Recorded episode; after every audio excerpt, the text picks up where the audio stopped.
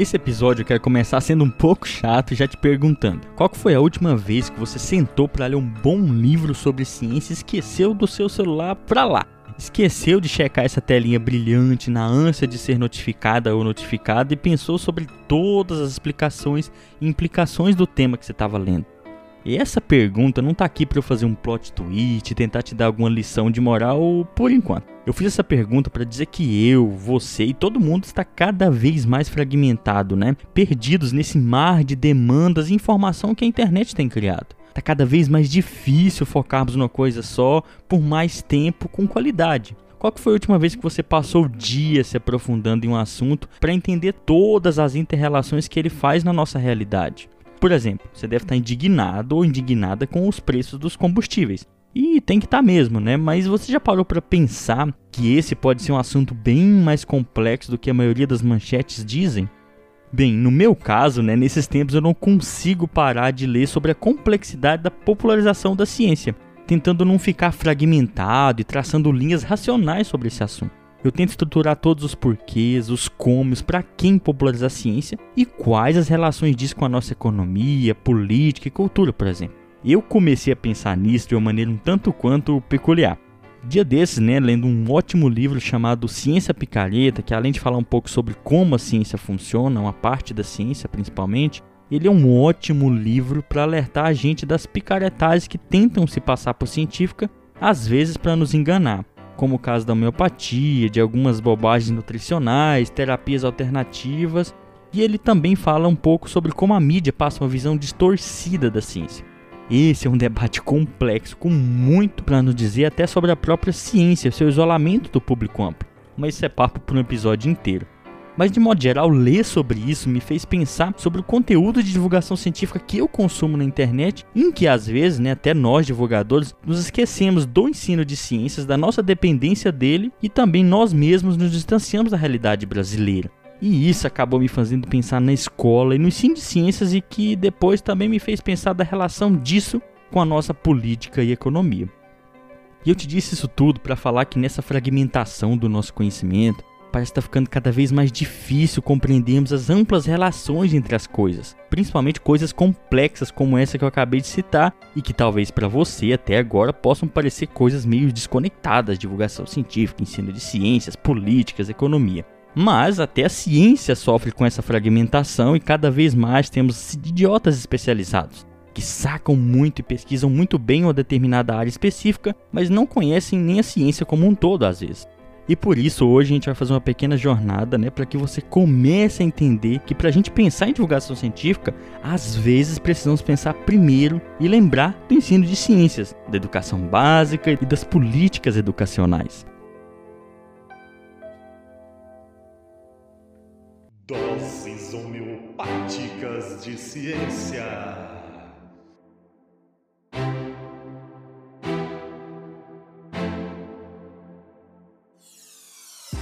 Olá, olá, caros primatas da internet. Está começando mais uma DHC, que são os episódios curtinhos aqui do Ensinecast. E no capítulo de hoje vamos falar um pouco sobre a relação entre a divulgação científica e as políticas educacionais. Que relação é essa que pode parecer um pouco distante para você? Mas antes de começarmos, eu tenho que lembrar você caro indivíduo que nada mais é que uma maneira diferente do universo ser ele mesmo, que o Ensinecast é mantido graças à sua divulgação da nossa divulgação científica nós nos mantemos graças à interação dos átomos da ponta do seu dedo com a região da tela do seu celular que diz seguir ou curtir ou ainda mais, nos envie uma mensagem ou ainda mais compartilhe esse episódio, tanto aqui nesse reprodutor de podcast como os posts das nossas redes sociais. E se você quiser saber mais sobre esse trabalho que está pelejando para levar ciência aos ouvidos e mentes das pessoas, nos siga no Facebook, Twitter e Instagram como arroba Ensinecast.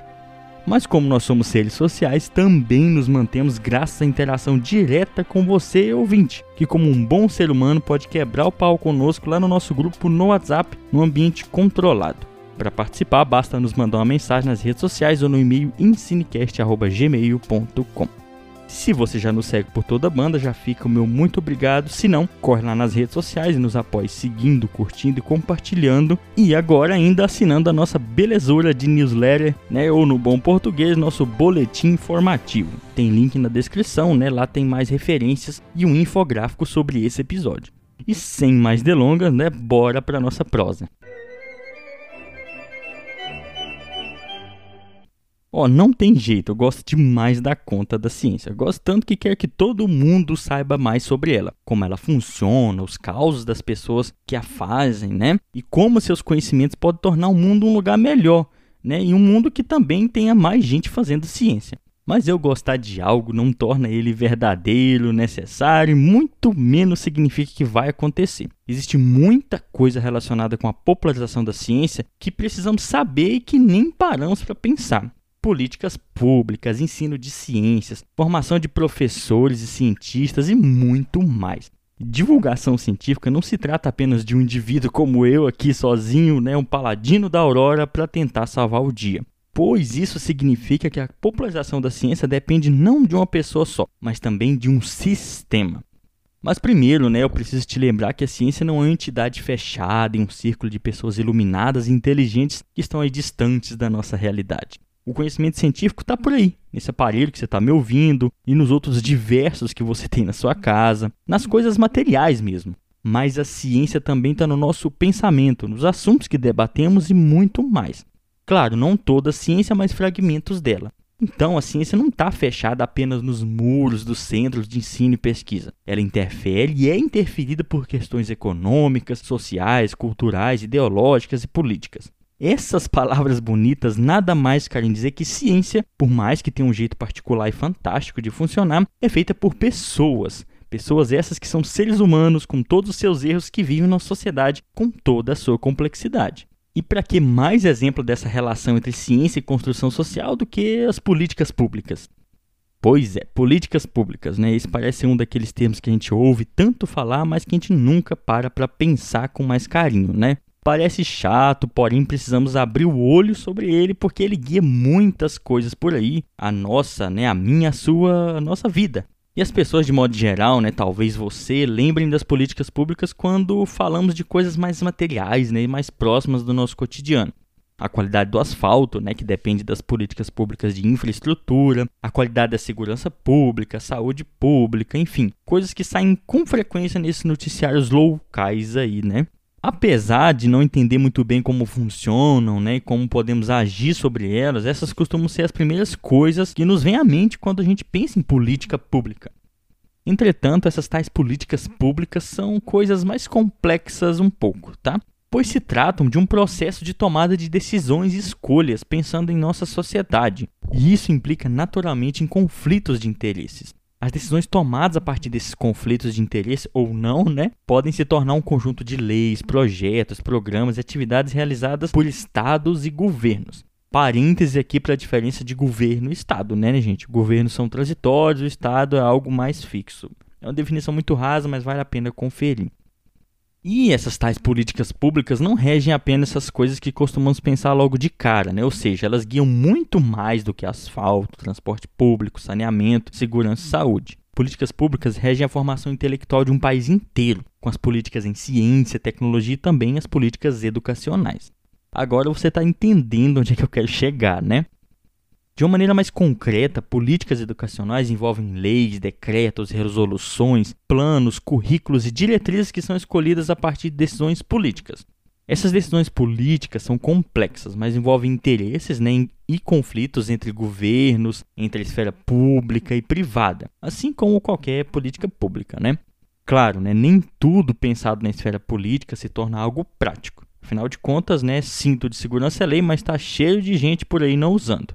Porém, querendo ou não, em maior ou menor grau, as políticas educacionais norteiam a educação básica. Elas têm seus objetivos amplos e possuem um rumo para que tipo de sujeito queremos formar. E quando falamos em cortes orçamentários na educação, quando falamos de mudanças na estrutura curricular, né, por exemplo, agora com a Base Nacional Comum Curricular, né, quando falamos de mudanças de modelo de escola, mudança para a escola militar, por exemplo, estamos falando de efetivação de políticas públicas educacionais. E essa efetivação interfere e organiza, inclusive, o ensino de ciências, que deveria ser um espaço para alfabetizarmos cientificamente nossa sociedade, formando pessoas que, além de conhecer a ciência, possam entender o que fazer com esse conhecimento de maneira direta ou indireta, e quem sabe né, até se tornando cientistas ou professores e professoras de ciências. Toda essa viagem que a gente fez até aqui foi para chegar no ensino de ciências, para falar que esse é o principal e o mais importante espaço para a popularização da ciência e que a divulgação científica é também dependente dele. Um parêntese aqui, né? Nesse texto eu defino popularização da ciência como algo mais amplo que divulgação científica e que ensino de ciência. Eu costumo dizer né, que para tornar a ciência popular, a gente precisa tanto do ensino de ciências, principalmente do ensino de ciências, como também da divulgação científica. Mas continuando, o que eu quero dizer aqui é que o espaço para a divulgação científica também está à mercê das políticas educacionais. Mas espera aí, quem dera fosse tão simples assim. Eu preciso te lembrar que tem muitos interesses que envolvem essas tais políticas educacionais. Só para deixar as coisas um pouquinho mais complicadas. Então essa é a minha missão aqui hoje, te oferecer uma visão panorâmica da importância das políticas educacionais para a divulgação científica e até para a produção da ciência. E o elo perdido hoje é esse, o ensino de ciências lá na escola básica e as políticas que agem sobre ele.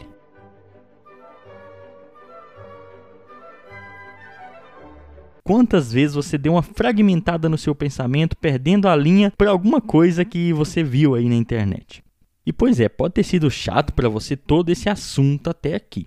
Né? Você pode pensar que rodeio danado, James, você está fazendo. Você rodia, rodia toque e não fala logo do que, que você quer falar. Talvez realmente você quisesse que eu falasse logo da importância das políticas educacionais para a divulgação científica, é uma frase e ponto final. Acabou o episódio, bola para frente. Mas o importante aqui são as conexões que regem essas coisas. Porque a gente está cada dia mais informado, mas menos sábio. Nós sabemos de milhares de pontos de informação, mas não sabemos de onde aquilo veio ou para onde aquilo vai. A gente quer saber um pouco de tudo, mas acabamos sabendo tudo de nada. Muita gente sabe dos cortes, quer saber dos cortes na verba do CNPq, mas não sabe de onde veio isso, por que, que veio, para onde vai, o que, que vai causar. Muita gente sabe da BNCC, da Base Nacional Comum Curricular, mas não sabe por quem ela foi feita, com quais interesses mais ou menos evidentes, né? Ou talvez pior, muita gente nem saiba dessa tal BNCC. E isso me preocupa. A solução para isso começa entendendo o nosso comportamento, mas também não se trata apenas de sair das redes sociais e fazer um detox digital. Precisamos entender né, essas tais redes sociais e qual o interesse delas na nossa atenção e nos fragmentassem também. Qual o interesse econômico nisso? Esse é um problema coletivo, um ativismo que precisa da nossa mobilização para que quem toma as decisões por nós não nos explore também. Tem um vídeo na descrição do canal Normose que pode te ajudar um pouco com esse assunto, tá?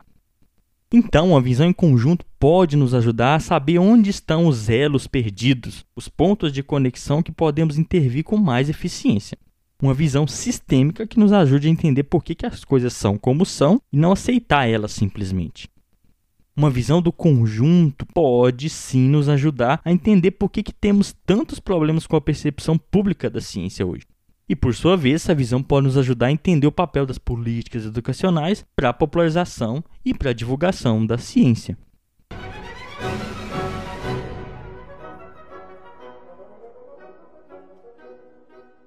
Então, apesar da construção do conhecimento científico nortear o ensino e a divulgação da ciência, ela também depende deles. Afinal, né, só se torna um ou uma cientista quem já ouviu falar e gostou da danada da ciência, né, seja na escola ou fora dela. Mas o ponto que eu quero destacar aqui é a escola, a educação formal parte essencial da formação para a cidadania é a alfabetização científica. Porém, né, o que norteia os currículos do ensino de ciências, de biologia, física, química, geografia, filosofia, história e sociologia são também interesses particulares daqueles que têm poder, geralmente poder econômico. E nem sempre essas pessoas representam interesse comum para a formação de sujeitos críticos estudar como são gestadas e aplicadas as políticas que direcionam o ensino de ciências, né, e o ensino básico como um todo, nos ajudam a trilhar de onde vêm os interesses particulares sobre os currículos, interesses até de fora do nosso país. Grande parte das políticas educacionais mudam muito de um governo para o outro, né? Porém, parte dessas políticas resistem a essas mudanças de governo e também impregnadas de interesses nos documentos normativos e nos cargos nomeados para a gestão política e educacional. E muitos desses interesses se manifestam a partir de parcerias público-privadas, ou em muitos casos, né, na ordem de prioridade privadas públicas. essas parcerias estão repletas de interesses dos atores privados, que muitas vezes estão interessados nos ganhos econômicos, diretos e indiretos, que a educação básica pode proporcionar.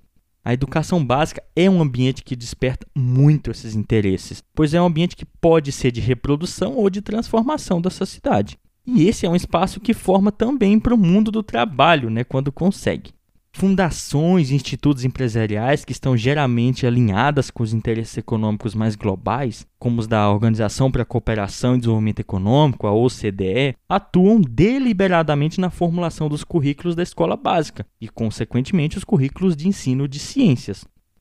E nesse sentido, a BNCC está repleta repleta de interesses meramente mercadológicos e empresariais. E ali isso, a precarização da escola pública e cargos de gestão por indicação que são pouco combativos, e teremos uma escola que reproduz a sociedade. Escolas públicas formando mão de obra crítica e escolas particulares formando lideranças empresariais e políticas. Dentro desse problema global, teremos um ensino de ciências que ou serve a interesses práticos e técnicos, ou não funciona adequadamente para entender como a ciência funciona em sua complexidade e colaborar para uma formação para a cidadania plena. E no fim disso tudo, teremos sujeitos que terão menos interesse pelo fazer ciência e ou que também não se interessam por consumir conteúdo de divulgação científica depois do fim do ensino básico. Para eles, a ciência só volta a aparecer nas manchetes dos jornais.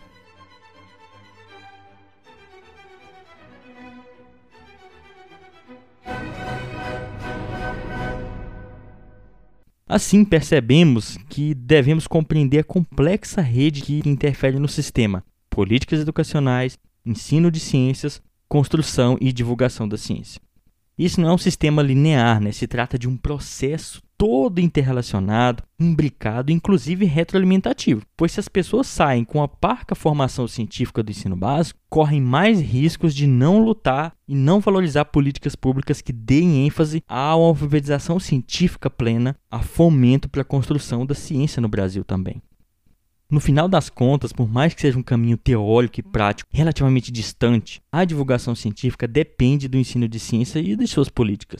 Assim, para buscarmos uma melhor compreensão pública da ciência, devemos ter noção que existem diversas frentes simultâneas de enfrentamento nessa busca as lutas nos ambientes de formulação de políticas públicas que se embasem em ciência, a luta pelo fomento para a ciência e educação, a participação da academia e das comunidades nas políticas de construção dos currículos educacionais, a luta para ocupar espaços para divulgar ciência e a luta contra a desigualdade social, pois muitas vezes quem não tem o básico, quem não tem alimentação, quem não tem saúde, nem segurança, nem saneamento, também às vezes não vai lutar pela ciência. São diversos espaços para sermos combativos na luta pelo ensino de ciências de qualidade.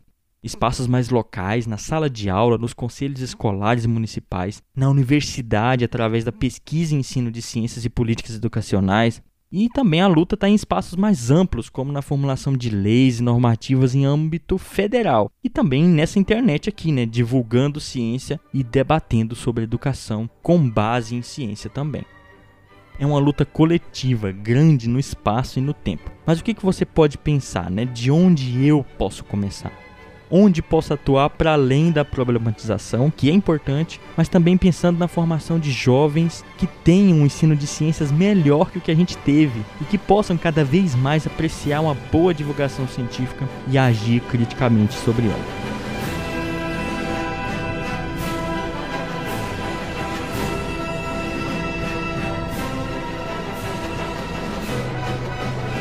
Se você ficou perdida ou perdido nesse assunto todo até aqui, eu arrumo para você num resumo final.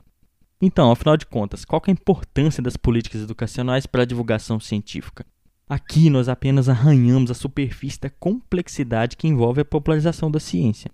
A complexa rede que conecta políticas educacionais e divulgação científica precisa ser vista com mais cuidado por cientistas, professores, divulgadores, jornalistas que abordam ciência na internet e principalmente pela nossa elite política e econômica. Mas esse é um espaço de muita luta. Muitas vezes a gente se esquece dessa profunda crise educacional brasileira, fruto de um projeto de país que olha para o ensino de ciências ainda de uma maneira muito técnica e reducionista.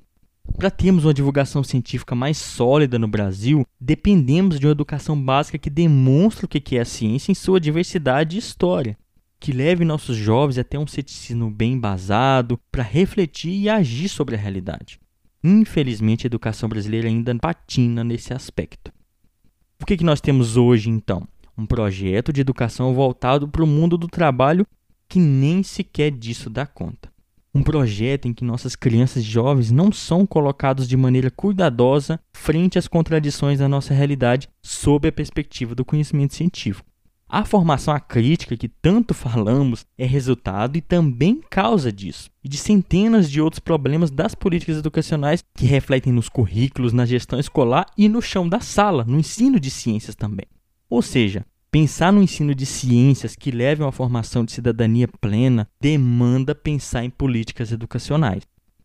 Quando pensamos e agimos sobre essas políticas, também lutamos pelo acesso democrático ao conhecimento científico esse acesso irá refletir em pessoas que consumam e produzam conteúdo de divulgação científica de qualidade, levando o estudo da ciência para o resto da vida e muitas vezes levando também a formação de futuras pesquisadoras e pesquisadores. Uma das lutas mais básicas que devemos fazer pela ciência é na educação básica, que deixamos às vezes de lado pensando na divulgação científica, pensando que ela vai salvar o Brasil do negacionismo, da desinformação e dos retrocessos.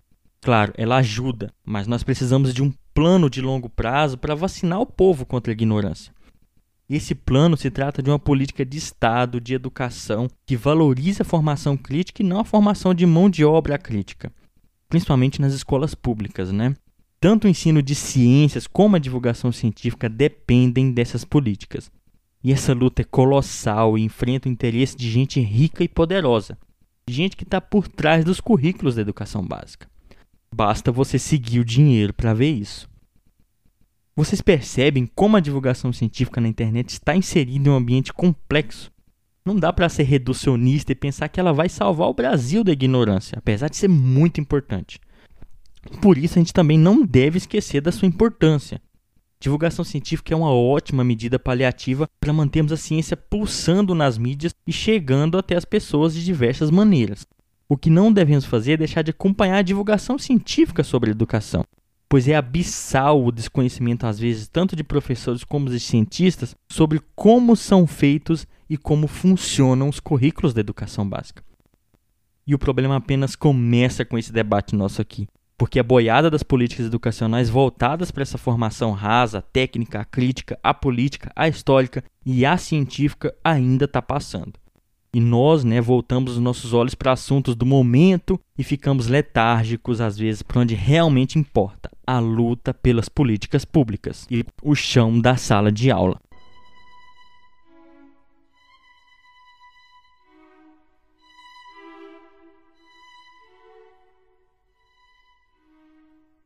E para conceber esse episódio, que foi um grande panorama, né, ainda talvez um pouco raso, foram precisos anos da minha carreira, muitas referências e eu deixo algumas mais simples aqui na descrição desse episódio, tá? E o roteiro dessa DHC só foi possível graças à equipe novinha em folha de estágio do Ensinecast, que ajudou a revisar esse episódio antes dele ser publicado. É uma equipe composta pelo Leonardo, pelo Vitor e pelo Lucas. Para conhecer mais essa galera, basta entrar lá no nosso site, que está na descrição, e que também tem a nossa newsletter para você assinar e receber nosso conteúdo extra, que tem um infográfico para esse episódio, além das referências por lá. Tá? Fica esse episódio transcrito e também ficam várias referências com direito a esse infográfico muito bacana sobre essas complexas relações entre políticas públicas, políticas educacionais, para ser mais específico, e a divulgação científica. Lembrando que qualquer dúvida, sugestão, crítica, comentário, discordância com elegância, vale a pena mandar uma mensagem pra gente nas redes sociais ou fazer parte do nosso grupo lá no WhatsApp. Muito obrigado e qualquer contribuição eu fico à disposição. Até a próxima DHC do EnsineCast.